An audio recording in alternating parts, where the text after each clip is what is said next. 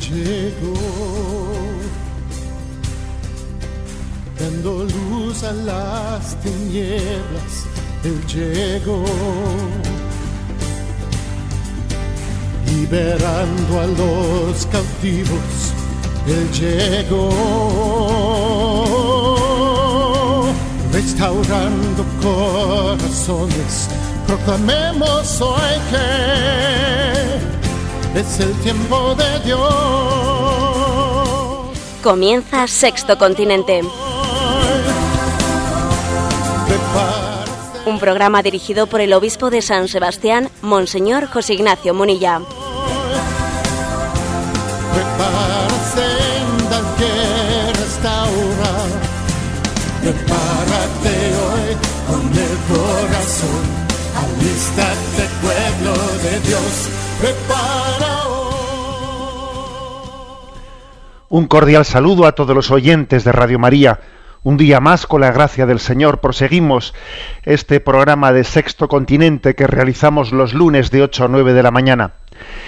Eh, hacemos este programa desde San Sebastián y la verdad es que estamos impactados desde esta ciudad y tantas otras ciudades costeras por ver la fuerza de la naturaleza y por ver pues eh, la fuerza de esas olas que han que han azotado nuestra costa. La verdad es que la naturaleza no es inerte. A veces pensamos que la naturaleza es inerte y esta, esta tierra, esta tierra, este, este planeta, está en ebullición. Y es, es impresionante, ¿no? Eh, comprobarlo. Uno, uno recuerda ciertos salmos que reza diciendo el Dios de la gloria ha tronado, etcétera, ¿no? Bien, pues eh, especialmente nos acordamos de los hombres de la mar, porque somos conscientes de que en días como estos pues tienen que estar absolutamente en el dique seco, como es obvio, ¿no? En el dique seco y su situación pues también no será nada fácil, no- nos acordamos de ellos, sabemos que existen muchos seguidores del programa de, de los programas de Radio María entre los hombres de la mar y tenemos pues esa esa madre común, la Virgen del Carmen que a todos nos arropa bajo su manto.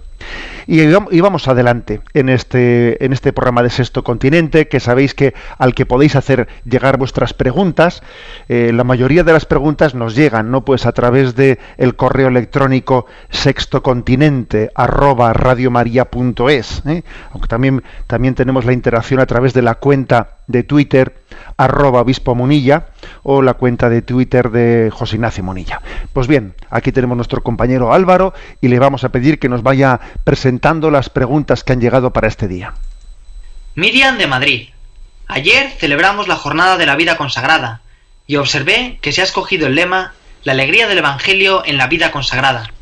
Si quiere que le diga la verdad, precisamente una de las cosas que más me llama la atención son las grandes diferencias que veo entre los religiosos y consagrados, y creo que conozco muchos. A uno les veo siempre sonrientes y alegres, y a otros, sin embargo, triste, pesimista, ácidos, criticones. ¿Cómo es posible tanta diferencia entre unos y otros? Bueno, pues la verdad es que la pregunta de Miriam eh, es un pequeño tirón de, de orejas ¿eh? para todos nosotros, para todos los oyentes de la vida consagrada que están escuchando este programa. He aquí que nos observan y he aquí que se nota, se trasluce ¿eh? cuando nuestra vida es santa y cuando no lo es. Y uno de los mejores termómetros que para traducirlo, pues es, no digo que sea el único, pero un buen termómetro, ¿no? Un buen escaparate para, eh, a ver, para asomarse al mundo interior o para medir la salud espiritual de nuestra vida consagrada es ese tenor externo. Pues como dice aquí Miriam, oye, que uno ve ciertos consagrados que les ves y dices, jo, pero si siempre están alegres, si siempre están no sé qué, jo, pero qué... Y sin embargo ves otros que dices, jo, pero qué, pero qué tío tan ácido, pero qué tío tan criticón, qué pesimista, qué no sé qué, qué cuánta desafección, cuánta, o sea, es curioso, o sea, nos ven y se nos nota. ¿Eh? Nos ven y se nos nota, lo cual quiere decir, a ver, a ti la pregunta Miriam, desde luego, eh, ¿cómo es posible? Pues mira, pues porque es que todas las vocaciones son una, una llamada a la santidad. Y cuando uno recibe esa, esa vocación como vocación del Señor y se entrega a ella, es plenamente feliz. Pero cuando recibe esa vocación y la vive a medias, entonces es un tormento. Pasa con el matrimonio y pasa con cualquier cosa. O sea, la clave está en escuchar la, llamada del Señor y entregarse en corazón a ella. ¿eh? Esa, esa, distinción que tú has percibido, pues es, que a, los santos se les notaba mucho. ¿eh? San Francisco de Sales eh, se habla de él que él tenía pues una un carácter personal mm, pues de muy mal genio y sin embargo él tenía tal esfuerzo por vencer su carácter duro que le llamaban el doctor melifluo, es decir, quería él vencer su, su, eh, su, violencia interior, ¿no? Y de San Juan Bosco, que por cierto celebrábamos hace muy poquito, ¿no? Celebrábamos el viernes su día, de San Juan Bosco, se solía decir, ¿no? Cuando le veían especialmente sonriente, solían decir, algún problema debe de tener especial, porque últimamente está muy sonriente. Es curioso. ¿eh? De él sospechaban que tenía problemas especiales cuando le veían más contento. Lo cual quiere decir que él sabía que sus problemas no eran suyos, sino que eran del Señor. Y los vivía como, un, como una prueba de confianza, ¿no? No como algo que, me amarga, que me pone triste, que me pone ácido, criticón, etc. Pero bueno, recibimos tu, ¿eh? tu pregunta, que más que una pregunta, Miriam, es un pequeño toque de tirón de orejas que lo recibimos pues como venido del Señor. Damos paso a la siguiente pregunta.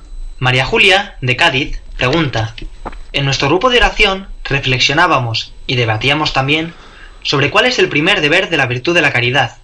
¿Le parece a usted correcto decir que el primer deber de la caridad es la misericordia y la tolerancia? Bueno, yo diría, sí, el primer deber de la, de la mm, de la caridad es la misericordia. No así la tolerancia, que yo creo que misericordia, vosotros habéis utilizado misericordia y tolerancia como sinónimos. Yo no creo que sea correcto que sean sinónimos. ¿eh? La misericordia es más que la tolerancia, es más. ¿eh? La misericordia supone la tolerancia, pero va mucho más allá de la tolerancia. El primer deber de la, de la caridad cristiana no es, no es la tolerancia sino es el celo de amor pues por el prójimo. Ese es el primer deber. O sea, decir que mi primer deber es la tolerancia, no, hombre, mi primer deber es o sea, es, la entrega al prójimo, el celo apostólico, el deseo de llevarle a Cristo, no es la tolerancia, no. Eh, la tolerancia, es, claro que también es un deber, pero es muy inferior. O sea, el primer deber es desearle a Dios al prójimo. Ese es el primer deber de caridad. Y eso es misericordia, ¿eh? Tener misericordia con el prójimo es darle a Dios. Decía Benedicto XVI, el que en su apostolado con el prójimo no le dé a Dios, le da muy poco, es muy tacaño si no le da también a Dios. Y esa es la verdadera misericordia. Y luego, obviamente, hay que tener tolerancia. Pero, pero nuestro ideal, o sea, el ideal al que tendemos no es la, no es la tolerancia, eso es un mínimo. ¿eh? Queremos pues amar como Dios le ama. Damos paso eh, a la siguiente pregunta. Carlos de Cuenca nos dice, me he leído la exhortación del Papa Evangelii Gaudium. Es la primera vez que me leo entero un documento de la Iglesia. Entre las cosas que me han llamado la atención está la insistencia del Papa en que tenemos que dar testimonio, pero no hacer proselitismo. ¿Podría explicar usted qué diferencia hay entre hacer proselitismo y hacer apostolado? Bueno, vamos a ver, los términos, los términos muchas veces, pues, eh, no son únicamente lo que en sí mismos significan, ¿no? Sino también eh, aquel matiz con el que los dice, los pronuncia, eh, los está utilizando. Esto hay que tenerlo en cuenta. O sea, la palabra proselitismo puede ser utilizada en un sentido correcto. Por ejemplo, eh, uno ve eh, los hechos de los apóstoles, allí también se habla de eh, prosélito de Antioquía, etcétera. O sea, también la palabra prosélito o proselitismo puede ser utilizada en el sentido positivo del término. Pero bueno, generalmente hay que decir que también en el Nuevo Testamento Jesús les acusaba a los fariseos de ir a hacer prosélitos y luego olvidarse de ellos. Mm. Vamos a ver, ¿por qué el Papa utiliza la palabra prosélito más bien en un sentido negativo? Y él dice en la Evangelii Gaudium que la Iglesia crece por testimonio, no por proselitismo. Vamos a ver, ¿a qué se refiere? Eh, pues se entiende la palabra proselitismo mm, más bien como si no, como un tipo de un tipo de apostolado que está únicamente basado en la fuerza de la discusión a ver si te convenzo ¿eh? te voy a dar la paliza, ¿no? Te voy a dar la paliza para ver si te convenzo. Intentar convencer por cansancio, para entendernos, ¿no? Y a ver, ese, proselitismo, ser un poco, ¿eh? o sea, es, no es el auténtico apostolado, porque el auténtico apostolado es el que está ligado a, primero, a escucharte, no solo a, darte la vara. ¿eh? O sea, a saber escuchar, a saber acompañar a las personas. Yo vengo aquí no únicamente para soltarte lo mío, sino vengo para conocerte, para amarte. En segundo lugar, porque todo auténtico apostolado eh, eh, tiene que estar también, tiene que partir del testimonio de mi vida, no únicamente de la fuerza de la, del argumento. A ver, hay muchos argumentos que no coinciden con la vida. Tú me dices eso con tu, con tu palabra, pero yo en tu vida veo otra cosa. O sea que el auténtico apostolado Así como el proselitismo ¿eh? tiene únicamente la fuerza de un poco de la coacción de, de, la razón o del razonamiento que te intento acorralar con mi razonamiento, pero ojo, eh, es que aquí lo importante no es ganar, sino convencer. El proselitismo, el proselitista va a ganar dialécticamente. El verdadero apóstol va no a ganar, sino a convencer, que es distinto, o sea, es decir, a enamorar, a enamorar de Jesucristo, enamorar, enamorarnos del bien, enamorarnos de la verdad. ¿no? Esa es la diferencia entre el verdadero apostolado y el verdadero y el, y el falso proselitismo. ¿no? En ese sentido, con, con cierta frecuencia, ¿no? El Papa Francisco está haciendo esta distinción como diciendo, mira, que solo los enamorados se enamoran. Para hacer apostolado hay que estar enamorado de Dios. Y si tú estás enamorado de Dios, vas a ver cómo enamorarás a los otros. Ahora, si tú no estás enamorado de Dios, por muchos... por mucha palabrería que utilices, será más proselitismo que apostolado o que testimonio. ¿eh? Esta es la, la diferencia. Vamos a dar paso a la cuarta de las preguntas de hoy. Miguel de Burgos pregunta, soy militar profesional y una de las cosas que más me hacen sufrir en la convivencia con mis compañeros es la obsesión con el sexo que se percibe en las conversaciones, bromas, etc. ¿Qué consejo me daría sobre cómo bandearme en este ambiente? Pues la verdad es que la pregunta de Miguel me ha, recordado a mí los tiempos de la mili.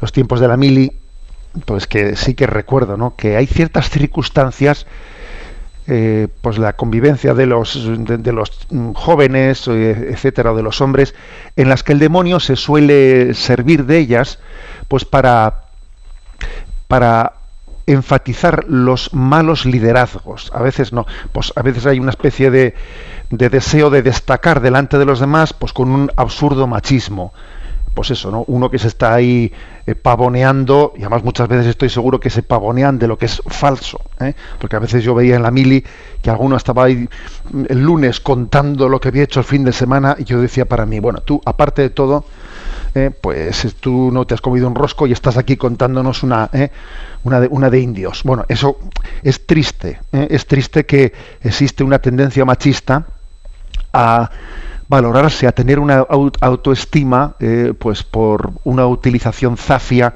del sexo. Hay que alguien dijo por ahí, ¿no? que cuando el cerebro cuando el cerebro no rige la propia sexualidad, entonces es el sexo el que ocupa el lugar del cerebro. Es así, ¿eh? Cuando el cerebro no rige la sexualidad, entonces es el sexo el que ocupa el lugar del cerebro. Suele ser así, o sea, es decir, que podemos llegar a animalizarnos mucho. Bien, pero bueno, tu pregunta era otra. ¿Qué consejo me darías? Yo creo, yo por lo menos a mí en la mili me fue bien el, el tener encuentros personales con esos que en público van de no sé qué. Y luego te encuentras personalmente con él en el tú a tú te das cuenta que ¿eh? yo desde luego pues cuando así en público comenzaban por ¿eh? pues más bien en público me retiraba decía bueno ahora aquí ha llegado el momento de retirarse ¿eh? y sin embargo después cuando te vas encontrando en persona con este con el otro y con el otro pues mm, recuerdo haberle dicho a alguno oye si tu novia te hubiese escuchado antes estaría orgullosa de ti por ejemplo, ¿no? O sea, es decir, creo que hay que saber, hay a la hora de bandearse en esta vida, Hay tiempo para retirarse y tiempo para hablar.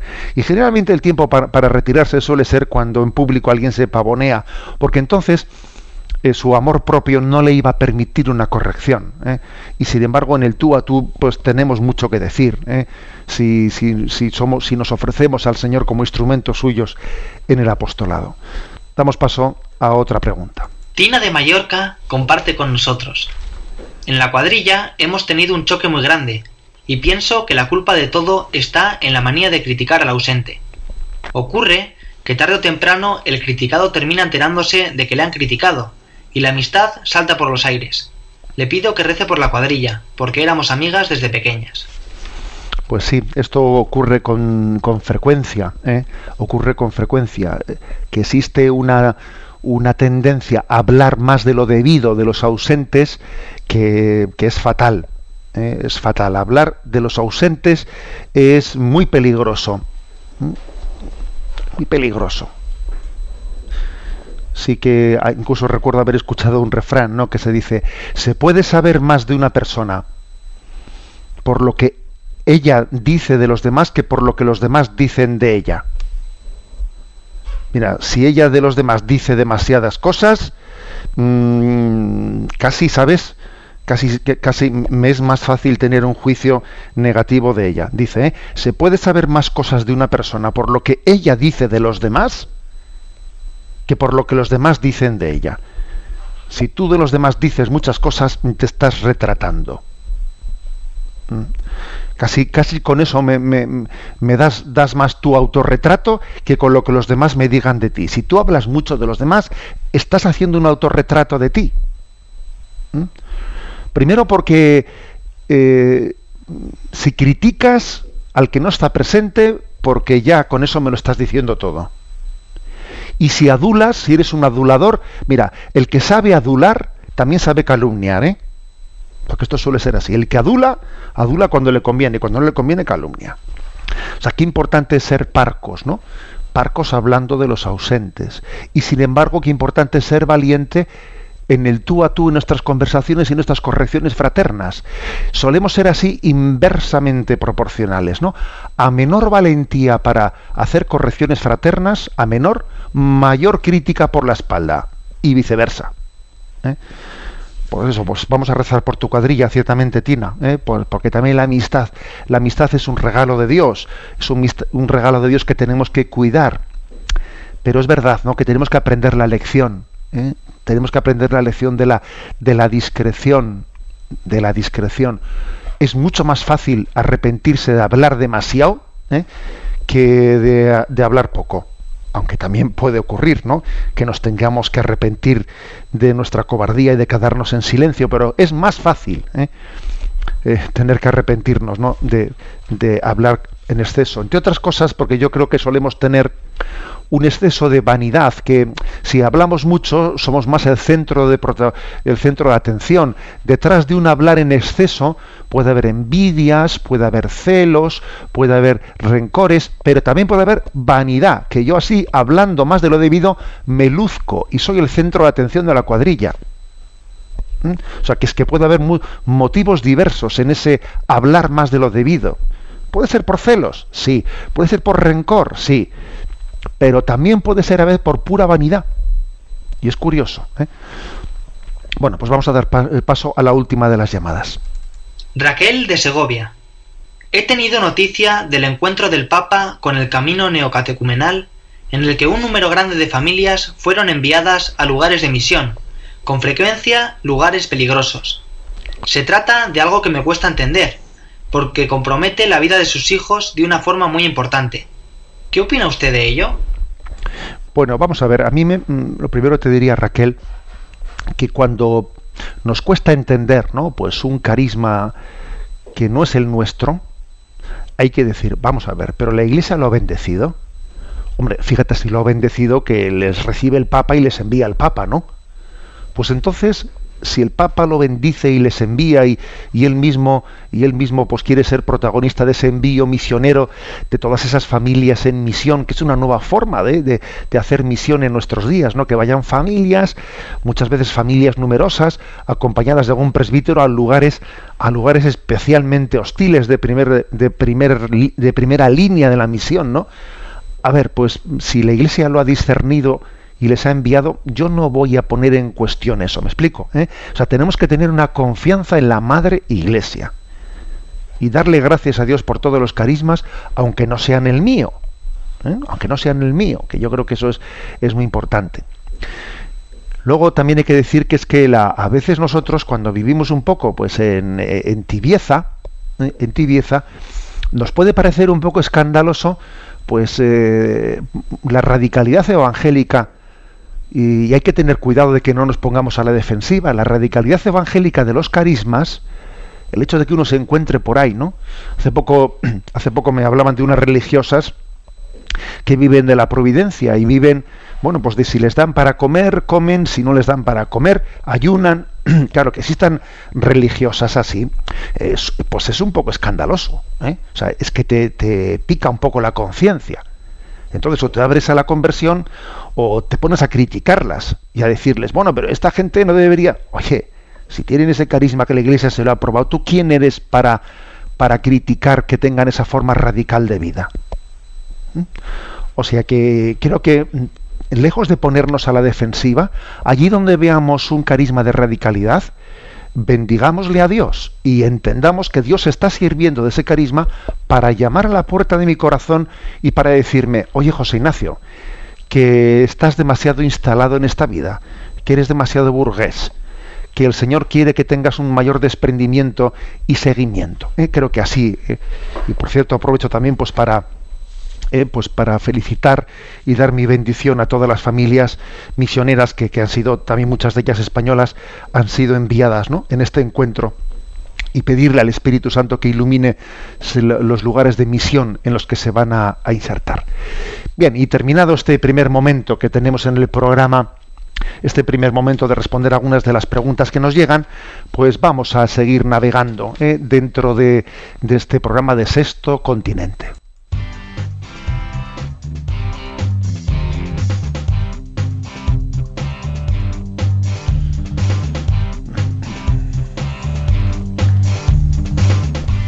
Repasando las redes.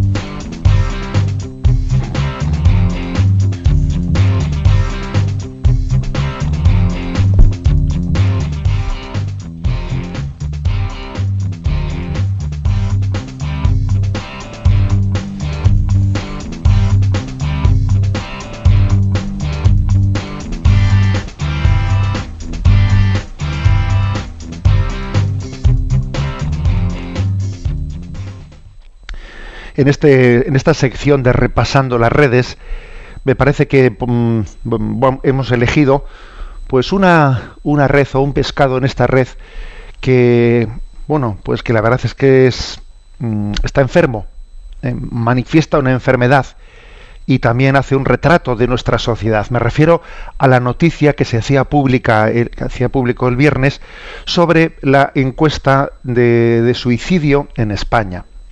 Los suicidios se han incrementado un 11%. Estamos hablando sobre los datos, claro, no del 2013, que está recién terminado, todavía no hay datos de ese año, sino del, estamos eh, valorando los datos del año anterior, del 2012. Los, los 2013 todavía tardarán bastante en llegar, ¿no?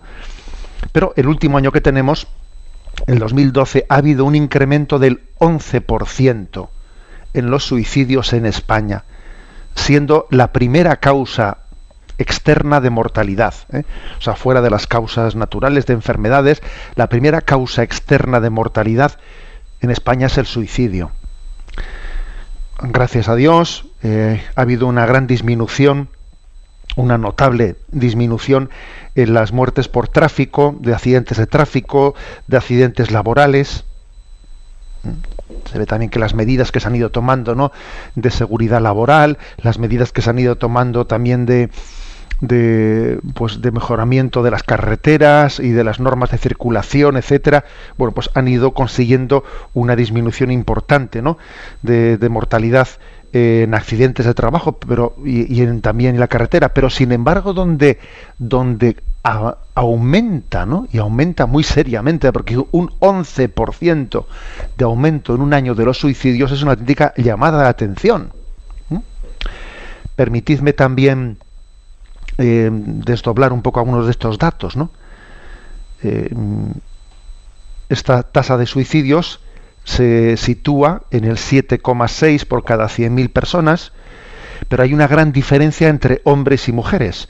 La tasa es de 11,8 entre los hombres y 3,4 entre las mujeres. Fijaros en esto, ¿eh? 11,8 entre los hombres y 3,4 en las mujeres. Es decir, hay el triple, más que el triple de suicidios, más que el triple entre los hombres que entre las mujeres.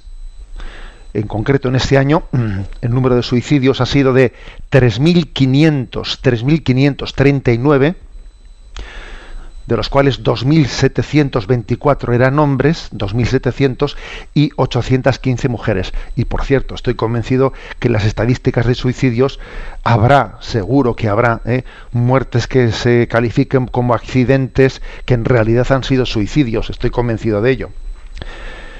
Bien, pero incluso fijaros que entre entre los 25 y 34 años, que es la edad en la que hay un tanto por ciento superior de suicidios, entre los 25 y 34 años, es la primera causa de muerte entre los hombres, entre los varones. La primera causa de fallecimiento, incluidas las naturales, ¿eh? Incluidas las enfermedades, la primera causa de fallecimiento en los varones entre 25 y 34 años es el suicidio. Estos son datos muy duros, muy duros. ¿eh? Y permitidme algunas reflexiones al respecto. ¿eh? Algunas reflexiones. Bueno, primero, eh, esa diferencia de tasa tan grande entre el suicidio del hombre y de la mujer. ¿Qué lectura hay que hacer de ella? Pues esto es, creo que es importante, ¿no? A ver, vamos a poner el machismo en, su auténtico lugar, porque se dice mucho que eh, se habla de la fuerza del varón, ¿no? Ciertamente el varón eh, en su naturaleza será más fuerte, pero es menos resistente. A veces la fuerza y la resistencia son dos cosas distintas. El hombre tiene más fuerza puntualmente en un momento, pero es menos resistente menos resistente las batallas del día a día, menos resistente, y eso es muy importante, la verdadera fortaleza, me lo habéis escuchado a mí muchas veces cuando hemos hablado de, eh, de las virtudes, ¿no? Cuando, cuando hablamos aquí en este programa, en su tiempo, en el programa del catecismo, sobre la virtud de la fortaleza, recuerdo que haber utilizado el símil de decir, el símil del boxeador, y haber dicho, mirad, el mejor boxeador no es el que pega más fuerte, sino el que tiene más capacidad de encajar golpes sin venirse abajo. Esa es la auténtica fortaleza. ¿Mm? La fortaleza se mide más en la capacidad de encaje que en la capacidad de zurrar al prójimo. Y yo creo que esto es una llamada para todos, para nosotros, para los varones, para el machismo, ¿no? que, que a veces ha, ha, tenido ¿no? pues una imagen de, de sentirse orgulloso de tu fuerza, de tu fuerza cuando en realidad no eres resistente, no tienes capacidad de, pasar el chaparrón y, te vienes abajo fácilmente. Curiosamente, ¿no? en ese genio, en ese genio que Dios le ha dado a la mujer, ella es ¿por qué es esto así? Pues, pues quizás porque está más ligado a la maternidad, porque la maternidad supone una capacidad de paciencia. Una mujer, para llevar adelante la maternidad, tiene que desplegar una gran paciencia. Una gran paciencia, porque claro, ¿eh? y el hombre suele llevar eh, pues, su paternidad mucho más lejos y está con los niños un rato, les aguanta un rato y luego se va. ¿eh? Y sin embargo la mujer desarrolla mucho más la paciencia que de la paciencia viene la resistencia, ser capaz de resistir eh, las adversidades, ser capaz de, llevarlas con más fortaleza. La mujer es más paciente, es más resistente. Es una llamada de atención a todos, a todos nosotros, ¿no? Me dirijo ahora a los varones, a los varones que, nos sentimos retratados al decir esto, decir, es verdad, porque yo me cabreo un día y, monto, pero luego me vengo abajo. Pues claro que sí, esto ocurre, ¿no? hay una diferencia pues tremenda ¿no? en el índice de suicidios de los varones a las mujeres. Y aquí esto es una, llamada de atención para, todos nosotros. Bueno, en segundo lugar, otra reflexión que creo que es importante hacer, ¿no? De este, de este aumento tan grande del tanto por ciento de, de suicidios entre nosotros, otra reflexión es la siguiente. Vamos a ver, el suicidio no es nuevo ha existido siempre en la humanidad, ¿no? Pero este repunte tan fuerte, tan fuerte en el, en el suicidio entre nosotros, ¿no tendrá algo que ver con esta ideología de la desesperación que se está sembrando? Porque, a ver, aquí existe una pinza de la desesperanza. Y la pinza de la desesperanza es esa reivindicación de el aborto por un lado y la eutanasia por otro. Entonces, si, estamos ante una sociedad desesperada, con una ideología de género que empieza por reivindicar el aborto y sigue por, reivindicar la eutanasia, si estamos en una pinza, eh, en una pinza, lo que queda en medio de la pinza al final no estará contagiado. Al final, entre el aborto y la eutanasia, en medio, ¿qué hay? Pues el suicidio. ¿O no tendrá esto algo que ver? se, pensarán algunos ingenuamente que no tendrá nada que ver, ¿no? ¿Cómo no va a tener que ver? Sembramos la desesperanza y obviamente pues se, van sacando consecuencias prácticas de ella. Siembra vientos y, recogerás tempestades. Y de aquellas lluvias vienen estos lodos. Porque es así. ¿eh? O sea que he aquí, ¿no? He aquí yo creo que también otra, otra reflexión importante ante estos números. ¿eh? Números que son terribles, porque estamos hablando de dramas, de personas que se han quitado la vida. Y somos conscientes de que la mayoría, la gran mayoría de los suicidios tienen, esconden una enfermedad mental detrás de ellos, eso es verdad. Pero claro, pero claro, con eso no está todo dicho, porque también las enfermedades y también eh, los reveses en la vida mm, requieren de esperanza y de sentido para poder ser sobrellevados. Decía nuestro querido Papa emérito Benedicto XVI lo siguiente, dice en su encíclica Spe Salvi, ¿eh? la capacidad de aceptar el sufrimiento y a los que sufren es la medida de la humanidad. Toma frase, ¿eh? es que es impresionante esta reflexión de Benedicto XVI. La repito, la capacidad de aceptar el sufrimiento y a los que sufren es la medida de la humanidad. A ver, queremos tener un termómetro, una regla para medir esta humanidad y para medir si va por buen camino o mal camino. Veamos qué capacidad tenemos de aceptar, de sobrellevar el sufrimiento y a los que sufren. Porque mira, si, si tú a los que sufren, lo único que se te ocurre decirle, decirles es, ala, que, se, que tengan derecho a la eutanasia. Si tú a los que tienen problemas matrimoniales, lo único que se te ocurre decirles es, ala, que se puedan divorciar con un divorcio express en, en dos semanas y media si a ti lo único que se te ocurre decir es alguien que está sufriendo es ala, que se drogue y le vamos a legalizar los porros. A ver, si esa es tu única respuesta, es que no tienes respuesta. Eh, y, lo mismo, digamos, con respecto a mi sufrimiento personal. Si yo no tengo capacidad ¿no? de aceptar mi sufrimiento personal, si no tengo capacidad de sobrellevarlo, si no tengo capacidad de, de entender que también el sufrimiento me purifica, me purifica. Eh, todo sufrimiento que es mortificador es purificador. Pero claro, aquí es muy importante la clave cristiana para entender esto. La clave cristiana es muy iluminadora. entender cómo la cruz es, eh, nos purifica y nos prepara ¿no? para la resurrección. Claro, cuando falta una clave de sentido, cuando uno no sabe qué hacer con el, con el sufrimiento, cuando no sabe qué hacer con ello, cuando ve que su vida no pues se siente aplastada por el sufrimiento y no tiene una clave de esperanza, es que la tentación del suicidio es que es muy atrayente, claro. Qué gran aportación hace el cristianismo. Qué gran aportación, ¿no? a la sociedad. Esto igual no, no sé, necesitaríamos mucho tiempo para pues para caer en cuenta de ello. Si no fuese por el cristianismo, si no fuese por la predicación de la cruz, que dignifica, ¿no? que dignifica nuestros sufrimientos en la medida que los unimos a Jesucristo, ¿cuántas personas más nos hubiesen suicidado? ¿Cuántas, cuántas personas, cuántas familias más no, nos hubiesen desesperado? ¿Qué bien le ha hecho la predicación de la cruz a la sociedad? ¿Eh? Y cuando esa, eh, cuando esa predicación de la cruz no le damos la espalda, pues claro, sucede lo que sucede. Bueno, pues he aquí ¿no? una reflexión que es muy, muy importante, como veis. Vamos ahora a tener un momento de descanso y voy a elegir un canto que es conocido para vosotros de nuestro querido Juan Pablo II, una Abba Pater, un Padre Nuestro eh, cantado por Juan Pablo II, que lo elijo con intención, porque nos estamos, hoy también quiero hablar de Juan Pablo II al final de este programa.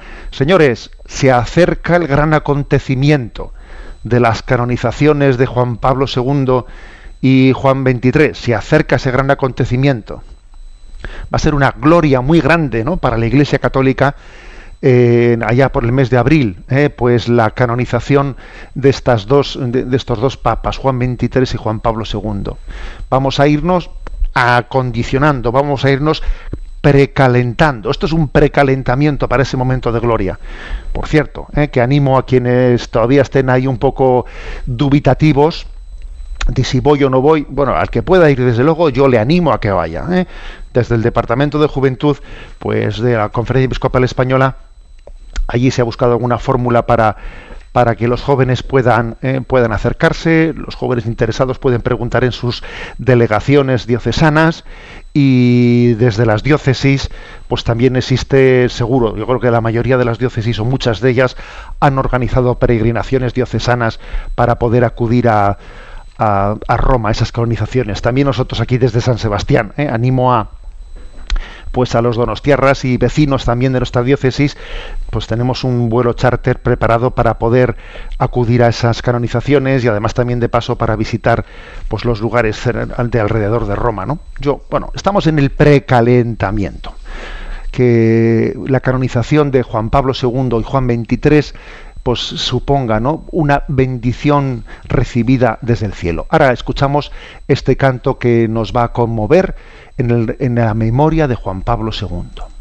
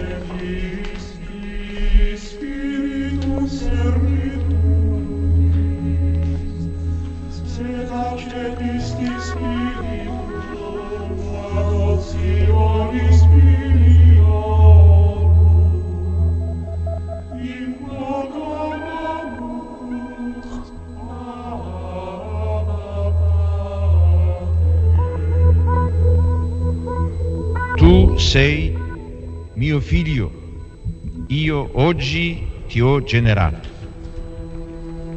Io gli sarò padre, egli mi sarà figlio. Sono parole profetiche, esse parlano di Dio che è padre nel senso più alto e più autentico della parola. Isaia, Signore, tu sei nostro Padre. Noi siamo argilla e tu colui che ci dà forma. Tutti noi siamo opera delle tue mani.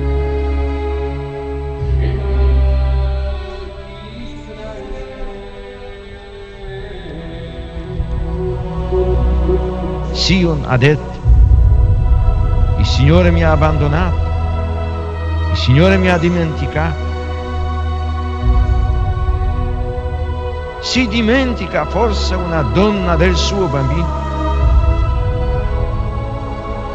Anche se ci fosse una donna che si dimenticasse, io invece non ti abbandonerò mai.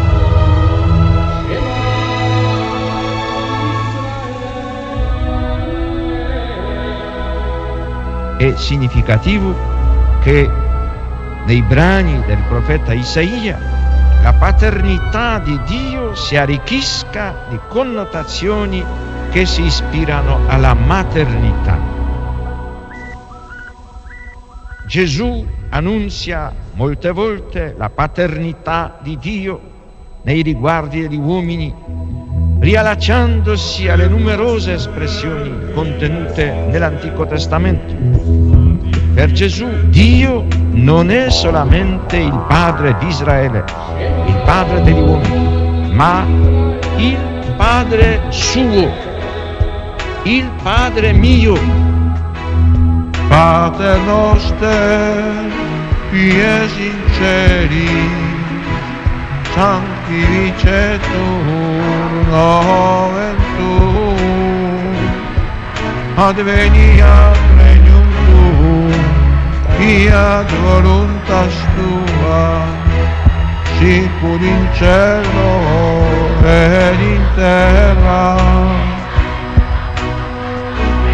Panem nostrum quotidianum da nobis odie et dimitte nobis levita nostra circo delle nostre vittime, dei vittori nostri, etne nos induca in tentazione, sed liberano nos a.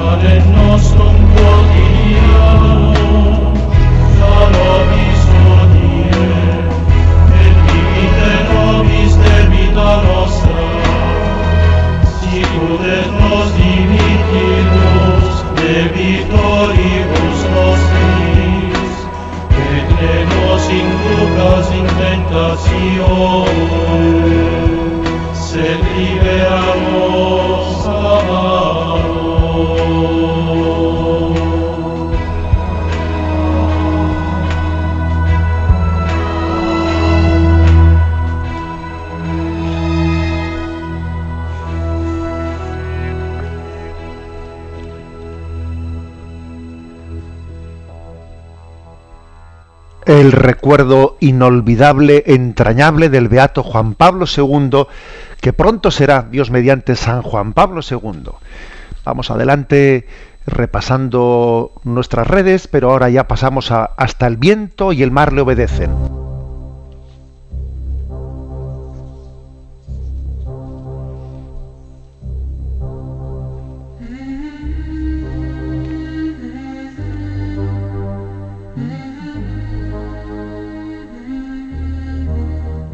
Hasta el viento y el mar le obedecen.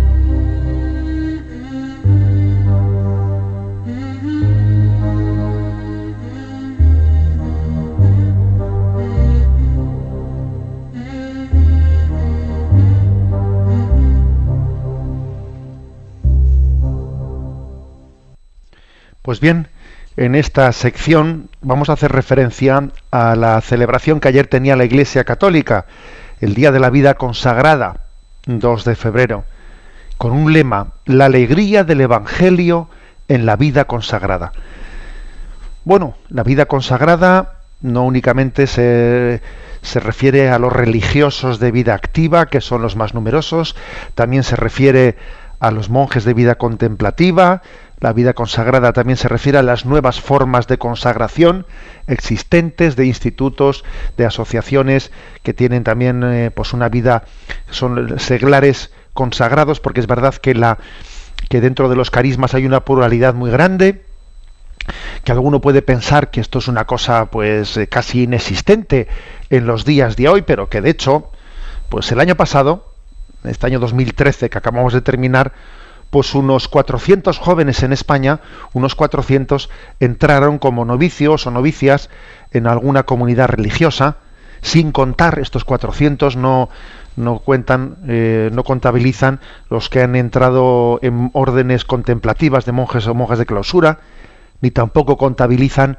los que han entrado en las nuevas formas de consagraciones eh, laicales, ¿eh? o sea que por tanto es una estadística bastante recortada, pero aún y todo, digamos, son 400 los que jóvenes los que han entrado en las órdenes religiosas de vida activa. Sumemos a esto, pues, unas cantidades que no conocemos, ¿y cuál es la conclusión? Hombre, pues que ciertamente hay, hay crisis vocacional, claro que hay crisis vocacional, pero, pero que que existe la llamada del Señor. La llamada del Señor existe. Y existen quienes la cogen y la escuchan y responden. Y todos estos jóvenes, a ver, ¿qué pasa? ¿Que no son normales o qué? ¿Cómo que no son normales? Recuerdo, me lo habéis escuchado también a lo largo de estos años de la explicación del catecismo, que tuve un profesor, don Evencio Cofreces, eh, ya difunto, era profesor nuestro de moral en el seminario de Toledo, y él tuvo, eh, me acuerdo, no olvidaré nunca, una clase en la que nos dijo, a ver, muchachos, tenéis que distinguir en esta vida, tenéis que aprender la distinción entre dos conceptos. No es lo mismo lo normal y lo corriente, no es lo mismo. ¿Eh? Hay cosas que son normales, pero no son corrientes, y hay cosas que son corrientes, pero no son normales. Eh, estuve yo el sábado, por cierto, celebrando, celebrando pues los votos temporales de una carmelita descalza que hizo su profesión temporal aquí en, Carmelo de Zarauz, aquí en nuestra diócesis de San Sebastián. Y entonces, pues en la predicación hablé de este tema, ¿no? Y pregunté a los allí asistentes, les dije, vamos a ver, esta joven que hace esta, eh, esta profesión aquí en un Carmelo eh, en esta vida, en esta vida de renuncia, de clausura, etcétera, es una joven normal.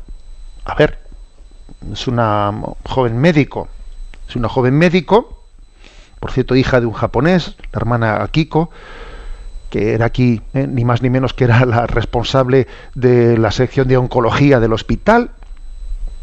A ver, y va, eh, y aquí la tenemos de Carmelita. A ver, ¿esta joven es normal? Claro que es normal, es normal que el Señor llame a su seguimiento, es normal, aunque no sea corriente, pero es normal. Y hay cosas que son muy corrientes.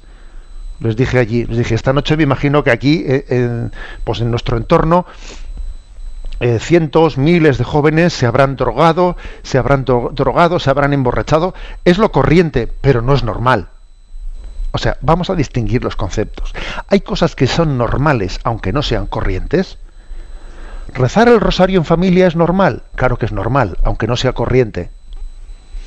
¿Emborracharse el fin de semana es normal? No, es corriente, pero normal no es. ¿eh? Bueno, pues esa distinción creo que nos puede ayudar a entender que no tenemos que asustarnos de la normalidad de que el Señor llame. A ver, el Señor llama. ¿Cómo no va a llamar? Él quiere, quiere llevar adelante esa profecía esa profecía del reino, la profecía de la vida eterna, que es la vida consagrada. La vida consagrada es una profecía de lo que está por llegar en el cielo. Los que han tenido el don de recibir en esta vida la vocación a la vida consagrada están adelantando, es como un adelanto, una avanzadilla, una avanzadilla de lo que va a ser el cielo. es impresionante que el Señor se sirva de ellos para recordarnos a todos nosotros cuáles son los valores definitivos, cuáles son los valores eternos. Es un recordatorio continuo por parte de, de la vida consagrada. Es como un faro encendido en medio de la noche que te dice, oye, que el puerto está por aquí, ¿eh? no te vayas a las rocas y no te estrelles en ellas. La nave tiene que entrar al puerto, ojo con ir a las rocas. Por eso digamos que la, la vida consagrada es la profecía de la vida eterna. Y nos hace recordar, os voy a decir así brevemente lo que prediqué el sábado en esta profesión de esta Carmelita descalza, ¿no? Nos hace recordar que esta vida, que esta vida es pasajera, pero muy pasajera, ¿eh? que la clave está en la eternidad. La clave está en la eternidad y que no podemos engañarnos como si esta vida fuese a ser definitiva, poniendo en ella nuestras raíces, nuestras preocupaciones, nuestros intereses, como si, como si esto fuese la meta. No, esta no es la meta, perdón, esta no es la meta, este es el camino para llegar a la meta. Y incluso fijaros, eh, creo que también la, la vida consagrada nos está recordando que, que el valor, el valor de todo lo material es un valor relativo. Todo lo estimo basura en comparación con ganar al Señor, dice San Pablo y todo lo creado, aun siendo, eh, siendo bueno porque sale de las manos de Dios, tiene una cierta ambivalencia, porque a veces nosotros, pues lo, material en esta vida, en vez de hacerlo un instrumento para el, para el reino de Dios, a veces ponemos en ello nuestro corazón. Y cuando ponemos nuestro corazón en lo que no es Dios, lo idolatrizamos. Y fíjate tú cuántos disgustos por motivos de, eh, de peleas, de dinero, familias rotas, la idolatría de, del dinero y de la material, pero la vida consagrada, el que alguien diga, pues yo voy a hacer voto de pobreza y me desprendo de todo, y no, eso es un toque de atención. Es un toque de atención. Y por último, la vida consagrada es como una eh, es una luz para entender qué es el amor humano o sea, el amor humano, que al final decimos, lo importante es el amor. Sí, ojo, lo importante es el amor, pero el amor con su plena significación, porque todo amor en esta vida, la vida consagrada me está recordando que todo amor en esta vida es un, es un sacramento del amor de Dios con nosotros. El amor entre los amigos, el amor de la esposa a la esposa, el amor de los padres a los hijos, el, el, amor al prójimo, el amor a los pobres todo amor en esta vida, todo amor humano, es reflejo, es imagen, es sacramento del amor de Dios a nosotros, de la esponsalidad, de la esponsalidad del amor de Jesucristo, esposo de nuestra alma. Esa es la diferencia entre amar bien, cuando nos damos cuenta de esto, amamos en plenitud. Cuando no nos damos cuenta de esto, mendigamos afectividades y sufrimos un montón porque no terminamos de entender el amor humano que nos frustra una y otra vez. Es que el amor humano es como un, es como un signo, sacramento del amor divino. Y si no nos damos cuenta de esto, nos frustramos y le pedimos al amor humano lo que no puede darnos. Bueno, por eso la, la vida consagrada es una profecía de la vida eterna y es totalmente necesaria. ¿no? Estos 400 jóvenes que han entrado este año en España y eh, añadiendo los de la vida contemplativa y añadiendo las nuevas consagraciones, etcétera, son totalmente necesarios y son jóvenes normales, normalísimos, vamos, normalísimos, ¿no? En medio de nuestra sociedad. Vamos a rezar por ellos de una manera muy especial. Damos paso a la última de las secciones.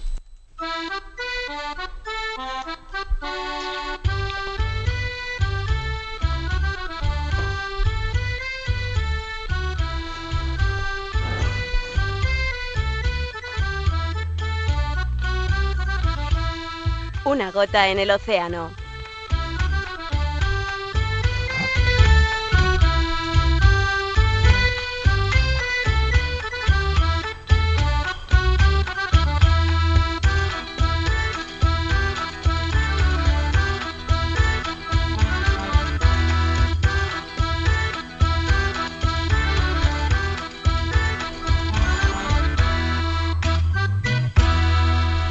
Bueno, pues en esta gota en el océano en esta gota, la verdad es que me he quedado sorprendido del éxito, de, la fuerza que ha tenido, porque cuando uno manda una gotita a la red social, pues a veces tiene más, eh, más fuerza y otras veces tiene menos fuerza.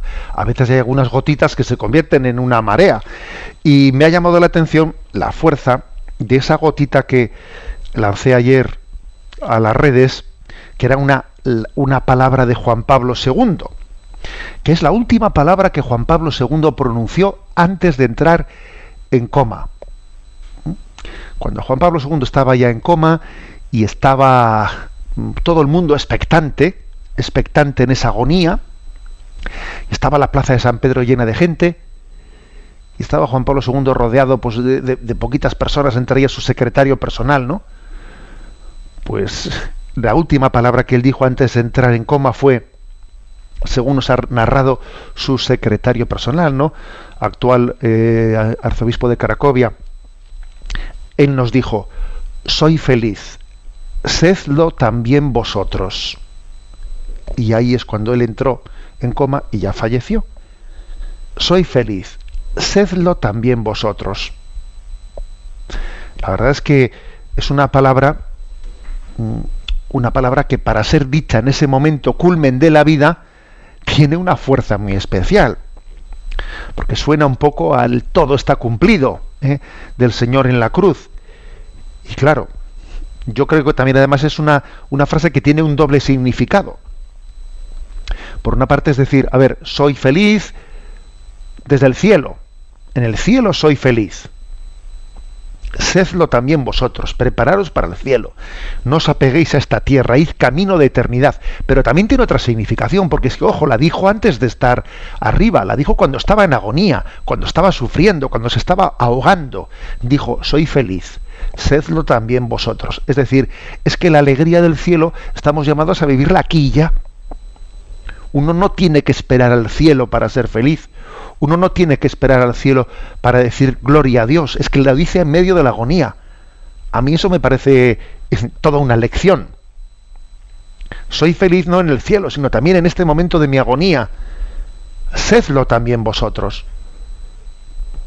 Vamos a recibir pues, ¿no? Esta, esta palabra de Juan Pablo II y sentirnos, sentirnos bendecida por ella. Soy feliz, aunque sufro. Sufro, pero soy feliz. ¿Eh? porque no hay felicidad sin abrazar la cruz y en ella, en ella tenemos nuestra gloria. La bendición de Dios Todopoderoso, Padre, Hijo y Espíritu Santo descienda sobre vosotros. Alabado sea Jesucristo.